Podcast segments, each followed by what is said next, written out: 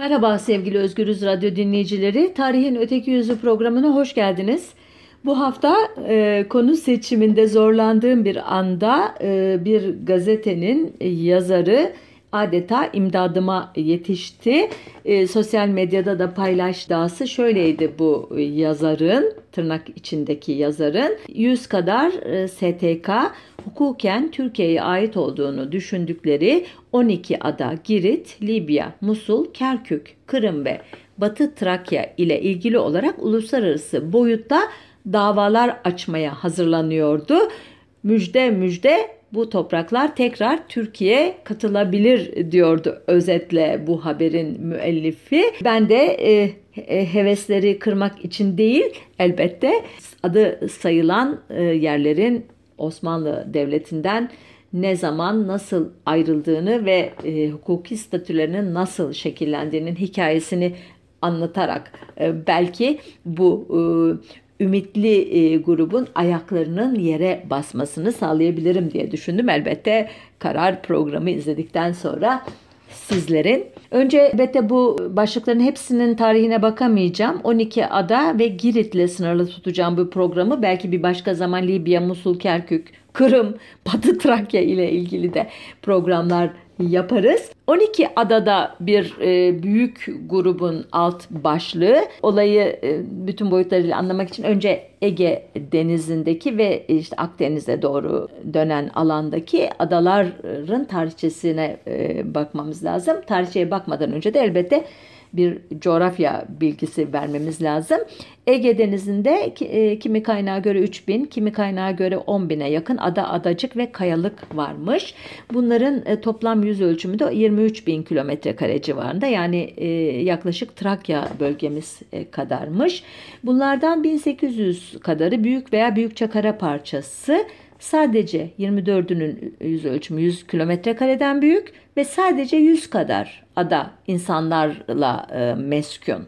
Girit adası hariç ki onu ayrıca e, anlatacağım ileride. Ege denizindeki adalar 5 ad altında toplanıyor. Coğrafi konumlanışına göre elbette gruplandırılmışlar.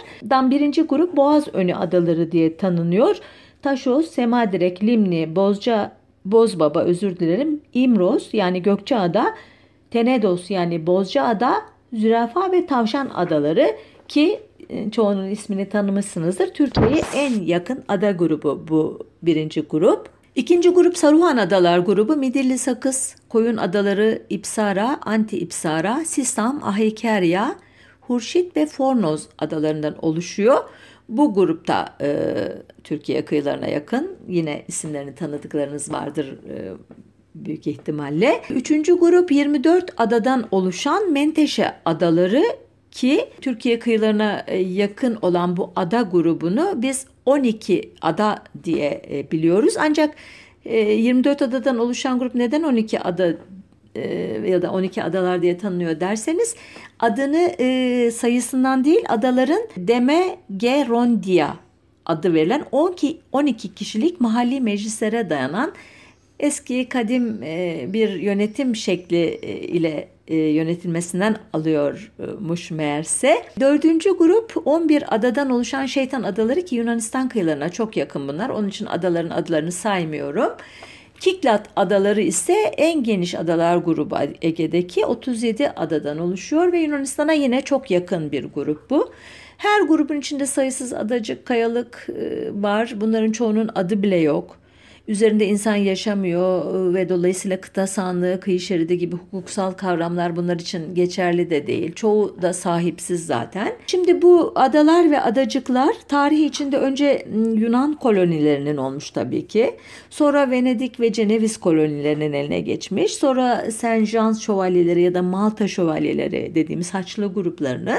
Bizans ıı, döneminde Bizans bu adalarda özel olarak e, egemen olmaya çalışmamış ama zaten adaların ahalisi Rum, Helen, Grek olduğu için e, doğal bir e, şey hakimiyet alanı Bizans içinde. Elbette Osmanlı Devleti'nin tarih sahneye girişiyle birlikte Ege adalarının da kaderi radikal biçimde değişiyor. Osmanlı ada Osmanlılardaki egemenliğini 3 e, ayrı dönemde tesis ediyor. 1456-1479 arasındaki bir dönem var. 1522-1566 arası var ki kanuni dönemi fark ettiyseniz. Diğeri Fatih e, dönemi.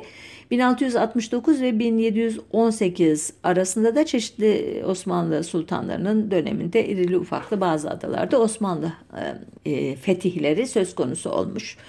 Ancak bu e, adalarda Osmanlı idaresi 1570-71'de fethettiği Kıbrıs'ta uyguladığının tersine e, bir şenlendirme politikası izlememiş. Nedir şenlendirme derseniz Osmanlı'nın e, ta başından itibaren uyguladığı bir göç ettirme hareketi bir yeri fethettikten sonra e, oradaki e, işte Hristiyan veya diğer dinlerdeki tebadan direnenleri veya toplum liderlerini işte e, katlediyor bir kısmını. Bir kısmını zımmi statüsüyle e, muhafaza ediyor. Çünkü onlardan iki kat vergi alıyor. Bu ekonomik açıdan daha karlı bir durum. Bir kısmını da e, süreç içerisinde bazen ikna, bazen zorlama, bazen işte onu özendirme yoluyla Müslümanlığa geçmeye e, yönlendiriyor. Buna ihtida deniyor. Elbette ihtida edenlerin bir kısmı eski dinlerini gizli gizli e, koruyorlar. E, çünkü bunu çeşitli vesilelerle görüyoruz. E, ilk fırsatta e, eski orijinal dinlerine dönen insan grupları, toplulukları var Osmanlı döneminde. Dediğim gibi Osmanlı bu Ege adalarında bu şenlendirme işini e, yap, yapmamış. Özür dilerim şenlendirmeyi anlatmadan geçtim buna. Bu e, fetihten sonra e, nüfusu çeşitli nedenlerle e, gayrimüslimlerin daha ağırlıkta olduğu ya da nüfusça zayıf olduğu yerlere de bir başka bölgeden daha önce fethedilmiş, daha önce bu süreçleri başarıyla tırnak içinde tamamlamış yerden ahaliyi kaydırıyor. Bunlar elbette çoğunlukla Müslüman ahaliler ya da Müslümanlaşmış insan grupları oluyor. İşte buna şenlendirme diyor. Dediğim gibi Ege Adaları şenlendirmeye tabi tutulmuyor ve Grek ahalisini koruyor e, Ortodoks mezhebinden ağırlıklı olarak. Katolikler de var aslında ama daha çok yani Venedik ve Ceneviz'den kalma Katolikler de var ama Ortodoks Grek ahaliyi koruyor. Bunların bir kısmı zaman içerisinde Müslümanlığa geçmişler ve e, Girit'in e, üçte bir kadar nüfusu Müslüman e, Grek Yunanlara göre Osmanlı'ya göre elbette Müslüman ahali. Şimdi böyle bir yapı var iken Osmanlı Devleti'nde e, 1800 1826 yılında biliyorsunuz e, 2. Mahmut döneminde e, Yeniçeri Ocağı Vakai Hayriye adıyla e, anılan bir operasyon sonucu lağvedilecek. Bu olaydan sonra ordu zayıflayınca Ruslar bundan cesaret alacaklar ve 1827'de Osmanlı donanmasını e, Yunanistan Yarımadası'ndaki e, Navarin'de e, baskına uğratacaklar ve yakacaklar. Osmanlı-Rus e, gerginliği bununla da kalmayacak. Ruslar Batı cephesinde Edirne'yi, Kafkas cephesinde Sohum, Kars ve Erzurum kalelerini de ele geçirecekler. Ve sonuçta Osmanlı Devleti e, 1829'da 16 maddelik bir e, anlaşma, Edirne Anlaşması'nı imzalayarak teslim bayrağını çekecek ve e, bu e, anlaşma ile 1821'den beri e, bağımsızlık mücadelesi veren e, Yunanistan'a e, bağımsızlığını e, tanıma e, vaat edecek. Yunanistan'da 1832 yılında yapılan ek anlaşmayla da Atik ve Mora yarımadaları ile bu yarımadaların çevresindeki biraz önce adını andığım Şeytan Adaları ve Kiklat Adalar grubunu yeni kurulan devlete bırakacak. Yani Osmanlı e, Mora isyanı sonunda yenilince ardından da Rusların karşısında yenilince e, zayıf duruma düştüğü bir ortamda adaları e, savaşsız bir şekilde yeni kurulan Yunan Helen krallığına bıraktı diye e, özetlemek mümkün bu aşamayı. Gelelim Girit'e. Girit görece geç bir tarihte Osmanlı'nın e, denetimine geçmiş. 22 Ağustos 1645'te ilk Osmanlı Birliği adaya ayak basmış. O tarihte Venedikler hakim e, ki Venedikler de 1217 senesinden beri orada e, var olan Cenevizlerden devralmışlar adayı. Ee, Osmanlı anlayacağınız üzere 1453'ten 1645'e kadar neredeyse 200 yıl hiç Girit'i işgal etmeye, e, fethetmeye yeltenmemiş. E, çünkü Venediklilerin ticaret alanında sağladığı avantajlar, e, onlarla yapılan çeşitli anlaşmalar daha tercih edilir olmuş anlaşılan. Ancak 1645'ten sonra da bütün kontrolü hemencecik sağlayamamış 25 yıl kadar süren çatışma döneminden sonra 1669'da artık e, Girit bir Osmanlı adası olmuş. E, bu adada da e, şenlendirme yapmamış Osmanlı. Bu koca adayı tabii ki nüfus kaydırarak Müslümanlaştırmak kolay olmadığındandır muhtemelen ama genel olarak böyle bir politikası e, yok biraz önce de söylediğim gibi Ege adaları için. Ee, onun yerine e, kitlesel ihtidalara e, zorlamış ada halkını yani Müslümanlığı kabul ettirmeye zorlamış ya da ada halkı çaresiz e, her tarafı sarılmış bir durumdayken en iyi durumun Müslümanlığa geçmek olduğunu düşünmüş. Yani böyle de bakılabilir ve sonuçta 18. yüzyıl e, başlarında 350 bin kadar e, kişi yaşarken Girit'te bunun 200 bin kadarı Müslümanlaşmış, 150 bin kadarı da zımmi statüsüyle Hristiyan olarak devam etmiş. Girit'in kaderini bu 1821 yılı çok etkiliyor. Öncelikle tabii ki ana kara Yunan milliyetçiliğinin artık bir devlet kuracak kadar güçlenmesi elbette ahalisinin çoğu Grek, Helen ya da iktidar etmiş Helen olan bir e, adayı ilgilendirmemesi düşünülemez. Ancak e, Giritliler e, kendi kaderlerini tayin hakkını kullanamadan bir başka aktör e, Girit üzerinde hak iddia etmiş. Bu kişi e, İkinci Mahmud'un e, Girit isyanını bastırmak üzere e, Osmanlı e, güçleri yetmeyince e, davet etmek zorunda kaldığı Kavalalı Mehmet Ali Paşa. E, Kavalalı 1811'den itibaren Mısır'da adeta bir kral gibi, yerel bir kral gibi hüküm süren bir kişi. Hıdiv e, ünvanı ile tarih kitaplarından biliyorsunuzdur. Ancak Kavalalı'nın e, desteği de yetmeyecek. Dediğim gibi Yunan isyanı başarıyla sonuçlanacak. Bu arada Kavalalı da filosunu kaybedecek. Bu kaybı içine sindiremeyen Kavalalı e, tazminat için Fransa ve İngiltere ile e, perde arkasından görüşmeler e, yapmaya başlıyor. Onlar yanaşmıyorlar Kavalalı'ya, e, yüz vermiyorlar. Çünkü Osmanlı Devleti'ni e, daha önemli bir aktör olarak görüyorlar doğal olarak. E, bunun üzerine Kavalalı kendi gücüyle halletmeye kalkışıyor işi. Bu isyana yardım ederken boşaltmak zorunda kaldığı e, Mora karşılığında Suriye ve Trablus-Şam valiliklerini istiyor. İkinci Mahmut ona Girit vermeyi öneriyor. Kavalalı hayır diyor ve İstanbul'a doğru yürüyor. İşte iki ordu 27 Kasım 1832'de Konya Ovası'nda karşılaşırlar. Hep bildiğiniz şeylerdir muhtemelen bunlar. Kavalalı galip geliyor. Bunun üzerine 2. Mahmut Ruslardan yardım istiyor. Rus donanması 5 Nisan 1833'te İstanbul'u adeta işgal ediyor. Büyük devletler tekrar e, duruma müdahale ettiler ve 5 Mayıs 1833 tarihli Kütahya Anlaşması ile Suriye, Trablus, Şam ve Girit adası ile Klikya yani Adana bölgesinin vergileri Kavalalı e, Mehmet Ali Paşa yönetimine bırakılarak bir barış sağlandı.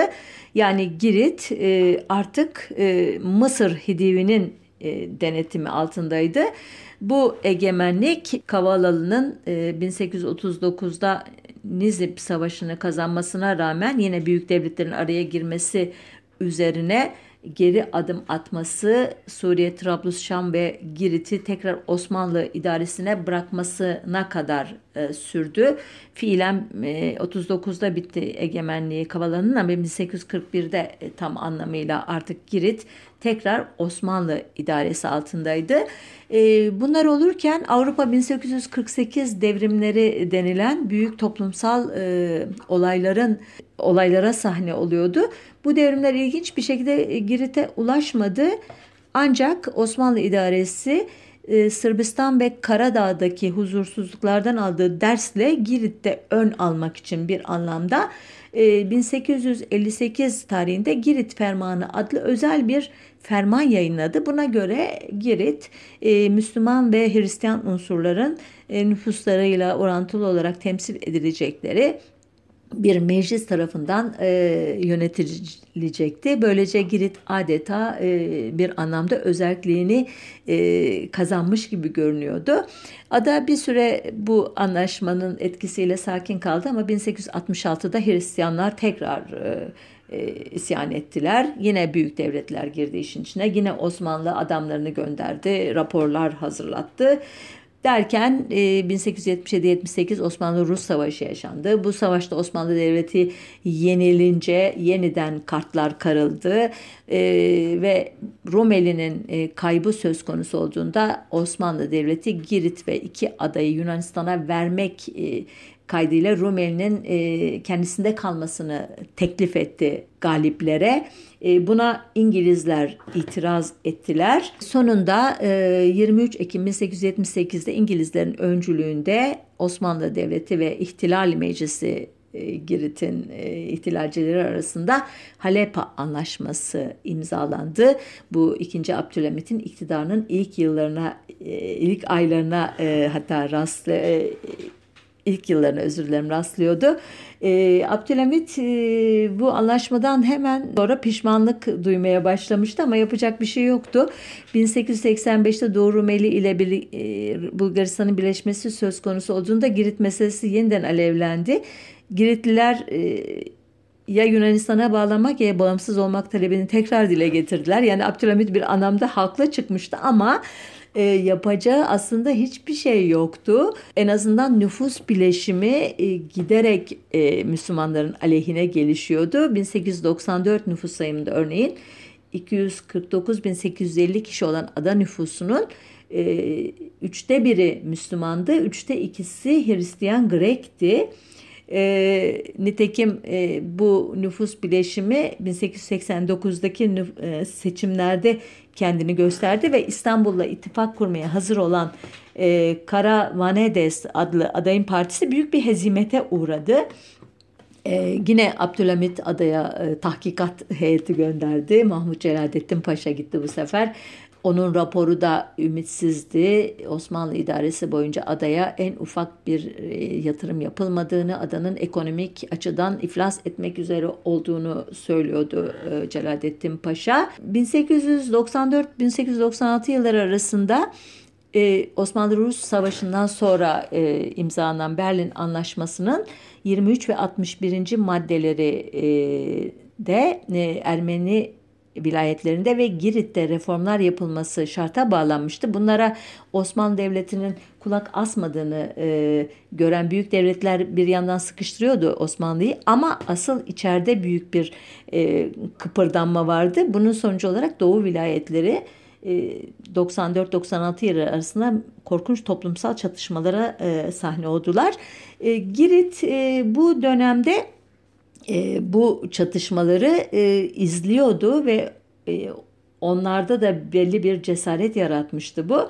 Sonuçta e, yine e, istediklerini koparamadılar çünkü büyük devletler henüz Osmanlı Devleti'nin bütünlüğü konusunda ümitlerini kesmemişlerdi. Özellikle İngiltere Rus Çarlığına karşı, Rusya'ya karşı e, ayakta tutmaya çalışıyordu. Bu yüzden e, Girit'e yine Giritli milliyetçilerin tam hoşuna gitmeyecek bir çözüm dayattı. Sisam valisi Georg Bereviç'i genel vali olarak atadı. Bu atama e, işte 1897'deki Girit isyanının nedeni oldu.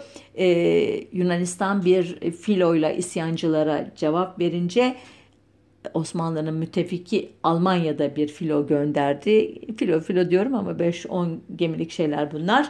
Ee, yine İngilizler müdahale ettiler. Önerileri başında büyük devletlerin özenle seçeceği tarafsız bir valinin olduğu Bulgaristan benzeri bir statü idi. Bu e, teklif de kabul edilmedi. Çünkü büyük devletlerin e, bir kısmı da kararsız kalmıştı ne yapılacağı konusunda ama Girit'in etrafı İtalyan, İngiliz, Rus, Fransız, Avusturya, Macaristan gemileri ile e, dolmuştu. Bunların bir kısmı Girit kıyılarını bombalıyordu. İddiaları da Müslüman ahaliyi de güvenlik altına almaktı işin e, ilginç tarafı. Ancak 2. Abdülhamit hala durumun ciddiyetinin, vahametinin farkında değildi. O eski e, usulle büyük devletlerin kendi aralarındaki çatlaklardan yararlanarak Girit'in e, eski statüsünü e, canlandırmayı umuyordu. Halbuki adada durum çok vahimdi. Müslüman ahali üç büyük şehre sığınmıştı. Bunlardan Kandiya'daki gruplar e, başıbozuk bazı unsurların cesaretlendirmesiyle e, Hristiyan ahaliye saldırmışlardı can havliyle bir anlamda.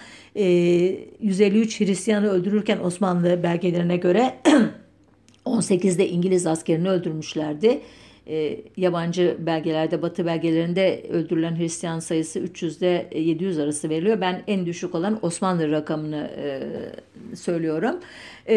elbette İngilizlere de işin ucunun dokunması e, Osmanlı'nın aleyhine oldu. O tarihe kadar bir denge siyaseti gütmeye çalışan ve sürekli e, hakem rolü üstlenen İngilizler artık Osmanlı idaresi karşısında ellerinin rahatladığını düşündüler.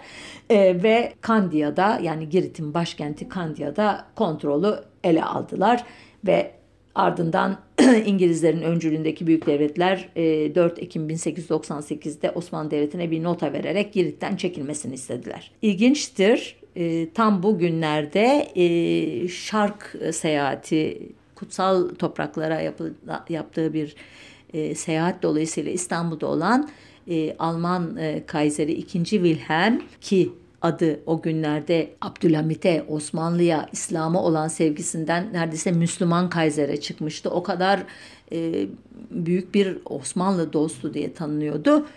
İkinci Abdülhamit'e Girit konusunda Almanların eski pozisyonlarını değiştirmeyeceklerini söyledi. Yani Osmanlı'nın yanında müdahale etmeyi düşünmüyorlardı Girit'e. Eh durum e, böyle olunca e, Abdülhamit teslim bayrağını çekti diyeyim kelimenin tam anlamıyla ve 4 Kasım 1898'de Osmanlı idaresi geride silahsız 450 kişilik bir birlik bırakarak çekilme işlemine başladı.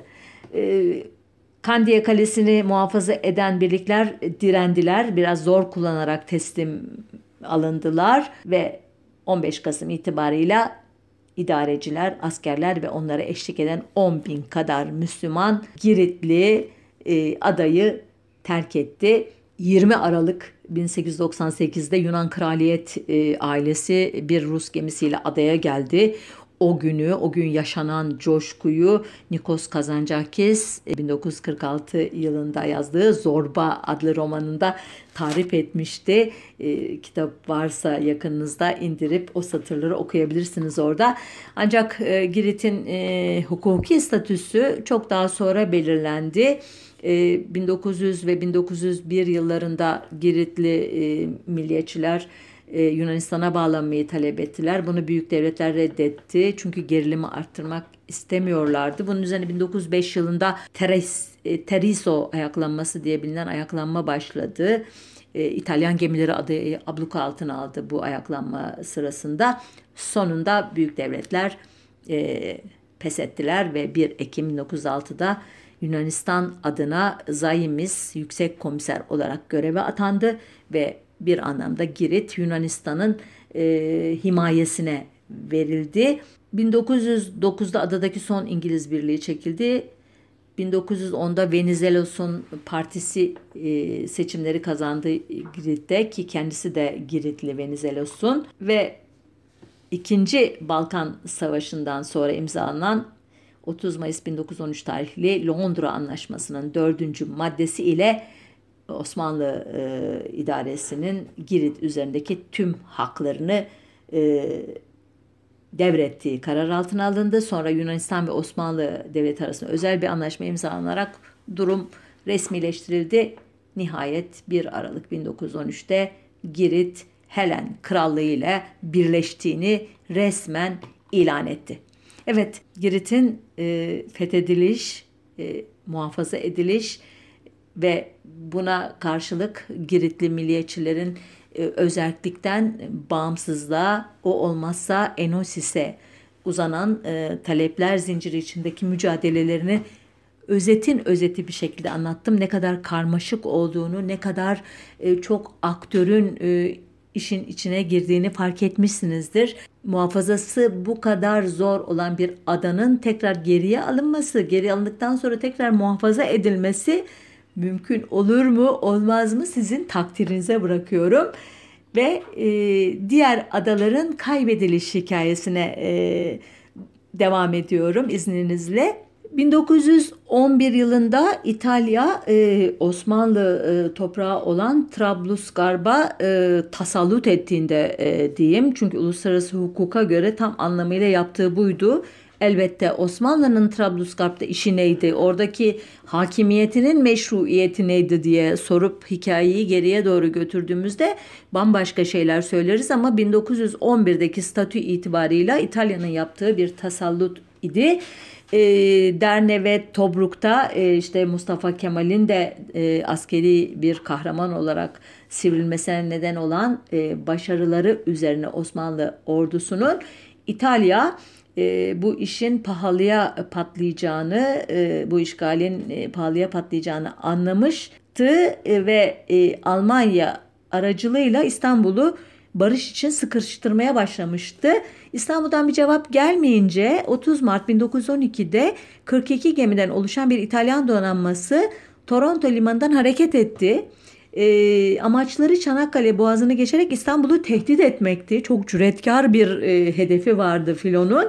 Ancak Osmanlı Devleti'nin boğaza mayın döşediğini istihbaratı alınınca İtalyan donanması yönünü değiştirdi ve 24 Nisan 1912'de Rodos ve Ege Denizi'ndeki 12 adayı işgal etti. E, bu durum e, Yunanistan'ın da iştahını kabarttı. Yunanistan ileride şeytan vapuru diye ünlenecek olan Averov zırhlısıyla başta Midilli olmak üzere birçok adada Yunan hakimiyetini tesis etti. E, o sırada e, Balkan Savaşı patlak vermişti. Osmanlı Devleti iki cepheden sıkıştırılınca İtalyanlarla Uşi Anlaşması'nı imzalamaya razı oldu. Anlaşmaya göre Rodos ve 12 ada e, bir süre daha İtalyanların elinde kalacaktı. Böylece e, savaş e, sırasında 12 adanın Yunanların eline geçmesinin engellenmesi hedeflenmişti.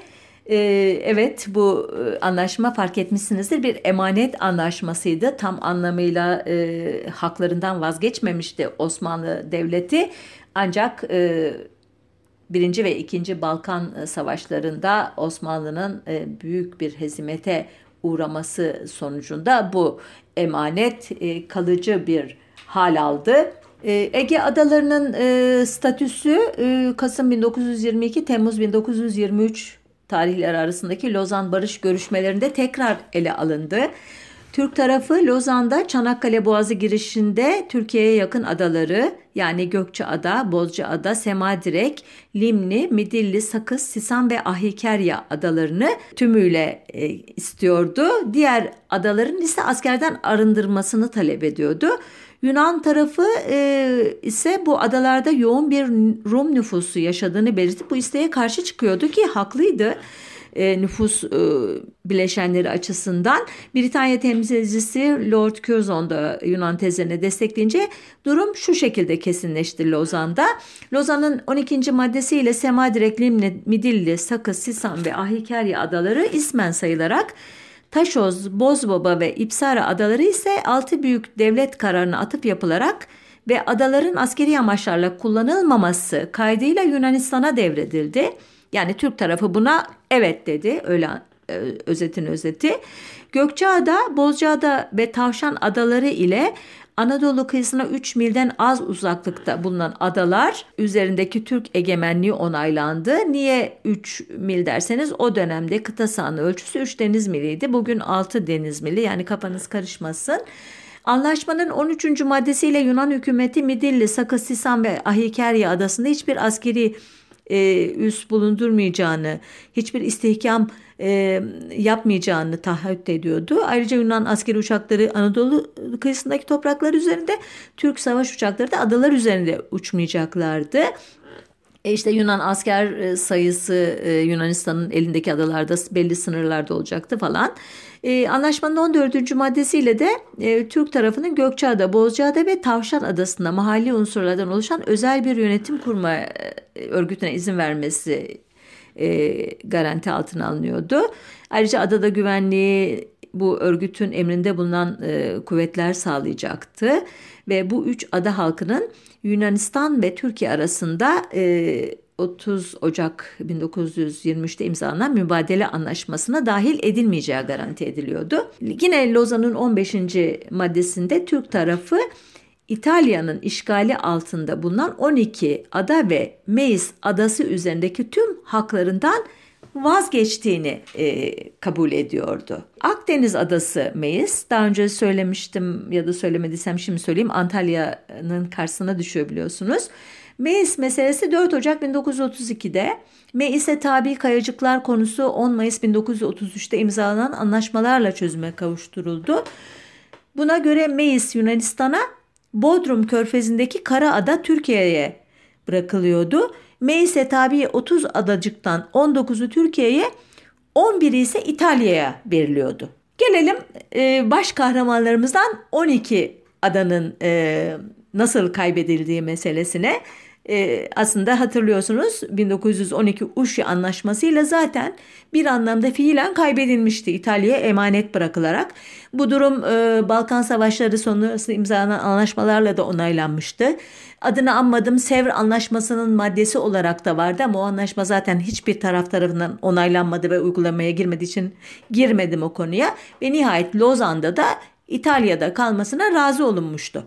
Şimdi gelelim bu tarihten sonraki e, duruma. 1939-1945 yılları arasındaki İkinci Dünya Savaşı sırasında Türkiye'nin e, izlediği politikaya ad vermek çok kolay değildir. Benim için de pek çok kişi için de e, aktif tarafsızlık politikası e, adı e, genel olarak çok e, kullanılır.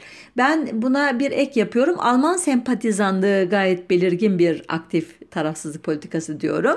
E, çünkü Almanlarla gerek e, Krom anlaşmaları gerek mali e, ilişkiler e, sürdürülürken bir yandan bir yandan da e, İstanbul ve Ankara'daki Alman misyonları e, müthiş e, faal e, İstanbul ve Ankara basınında müthiş bir Alman sempatizanlığı var mecliste ona keza e, ama bunlar konumuz değil adalarla ilgili duruma nasıl etki yapıyor bu e, derseniz savaş sırasında Almanya'nın müttefiki İtalya biliyorsunuz faşist Mussolini idaresindeki İtalya Almanya'nın e, silah arkadaşı 2. Dünya Savaşı sırasında.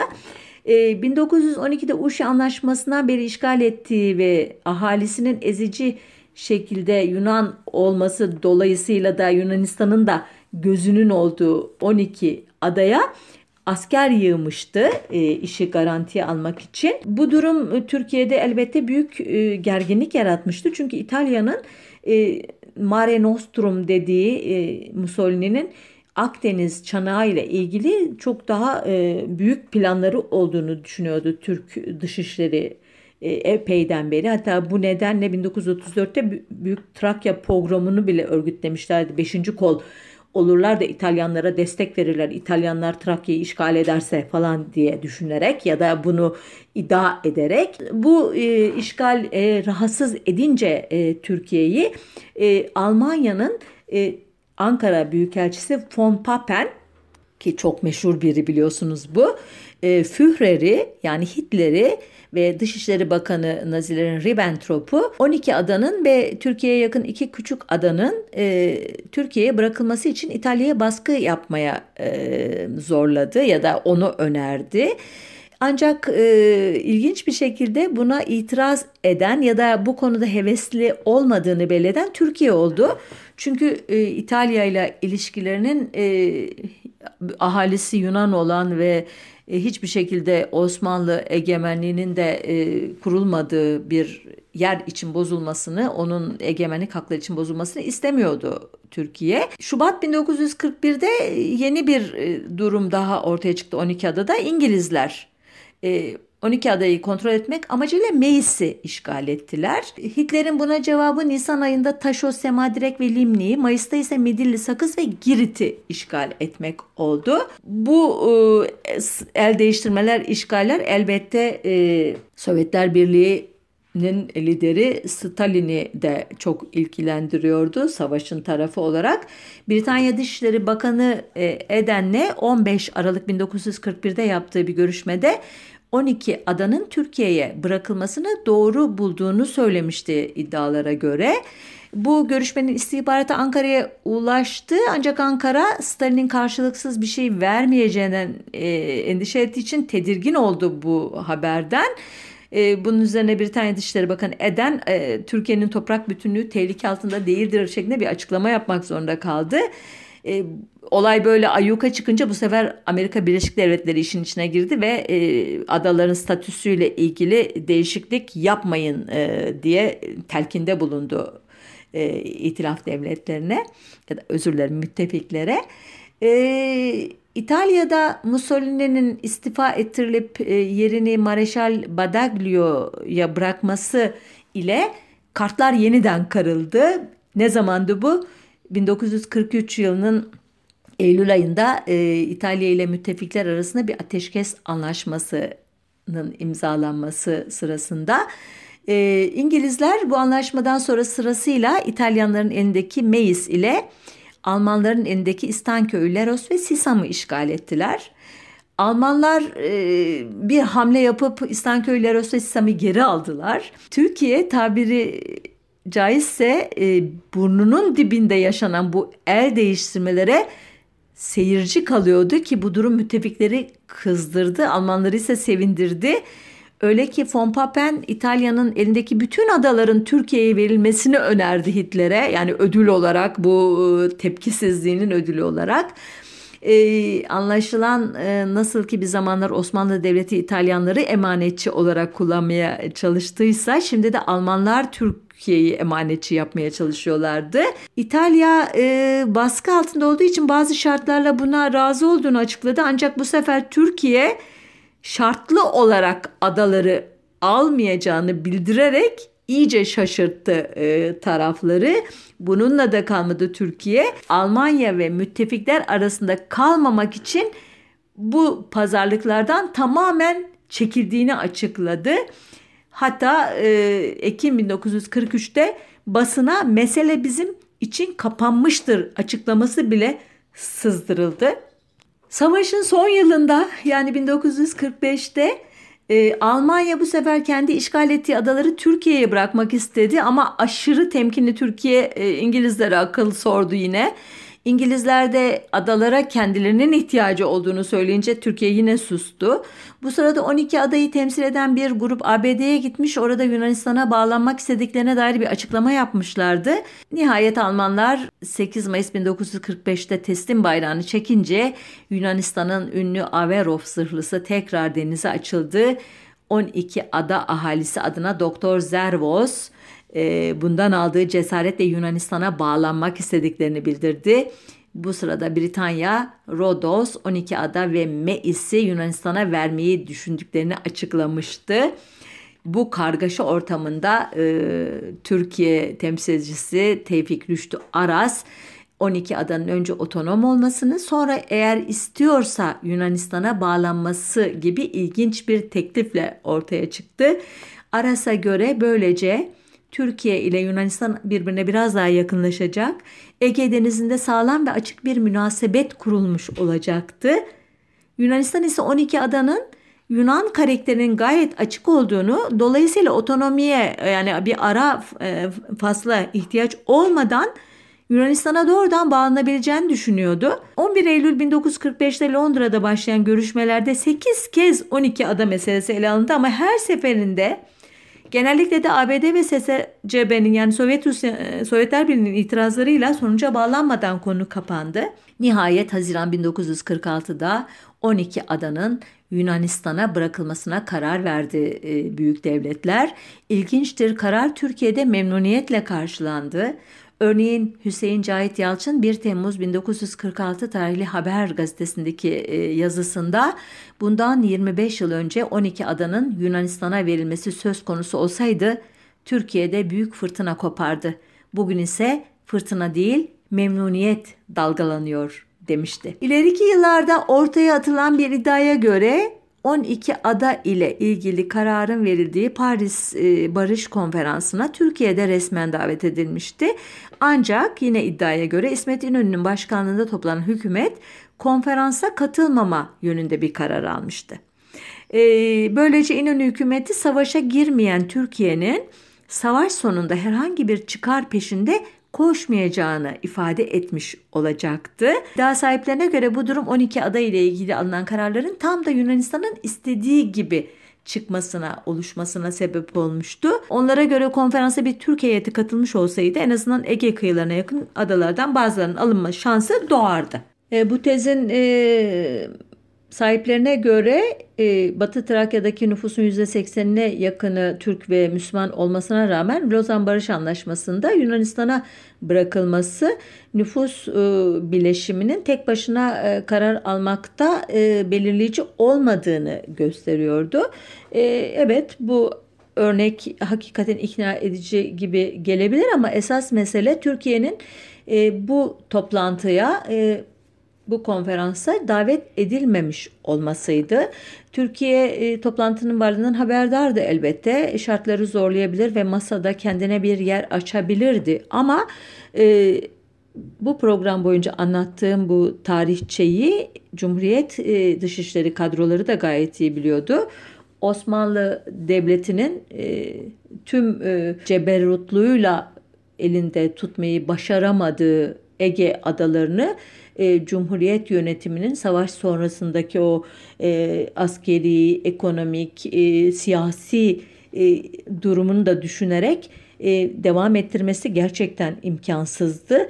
E, ahalisinin tamamı neredeyse Yunan olan adaları ancak bir e, ne diyeyim İngiliz sömürge e, valisi e, gibi bir ceborit yönetimle elde tutmak mümkündü. Bunu da sürdürülebilir olmadı. Osmanlı tecrübesinden de biliniyordu. Kaldı ki e, savaş sırasında e, aktif tarafsızlık politikasını her ne pahasına olursa olsun sürdürmüş bir Türkiye'nin savaşın sonunda e, tek damla kanını dökmediği bir savaşın sonunda özellikle e, ganimet ister durumuna düşmesi hakikaten yakışıksız olurdu. Nitekim Türk Dışişleri de böyle düşünmüş e, olmalı ki e, masada yer almak için mücadele vermediler. Sonuçta 10 Şubat 1947'de e, İtalya Paris Anlaşması'nı imzaladı e, anlaşmayla 12 ada silahsızlandırılmak koşuluyla Yunanistan'a bırakıldı. Türkiye'de bu kararı 15 Şubat 1947'de e, kabul etti. Adaların hikayesi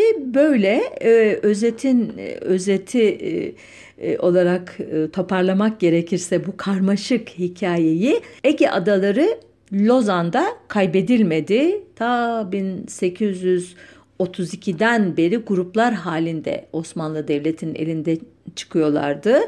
1911 ee, Trablusgarp Savaşı'ndaki e, yenilgi e, bu e, kayıpları daha da arttırdı ve baş aktörümüz 12 ada 1912'de kaybedildi. Cumhuriyet Halk Partisi'nin dış işlerinin bir başarısızlık hikayesi gibi son olan 1939-47 süreci sadece bu statünün kağıt üzerinde kesinleşmesi idi. Bu e, tarihçeye baktıktan sonra e, bunu bildikten sonra 100 e, STK değil 1000 STK bir araya gelip uluslararası alanda bir dava açsalar e, bu adaların statüsünü değiştirebileceklerini sanmıyorum. Eh geriye tek seçenek kalıyor o da Yunanistan'a savaş ilan etmek. Bilmiyorum e, AKP iktidarı bunu göze alır mı? E, elbette bunu tarih gösterecek son yıllarda e, göze aldıkları savaşları düşününce hayır alamaz diyemiyorum. Ee, önümüzdeki hafta bir başka e, meselenin öteki yüzünde tekrar buluşmak ümidiyle hepinize sağlıcakla kalın diyerek programa noktayı koy, koyuyorum.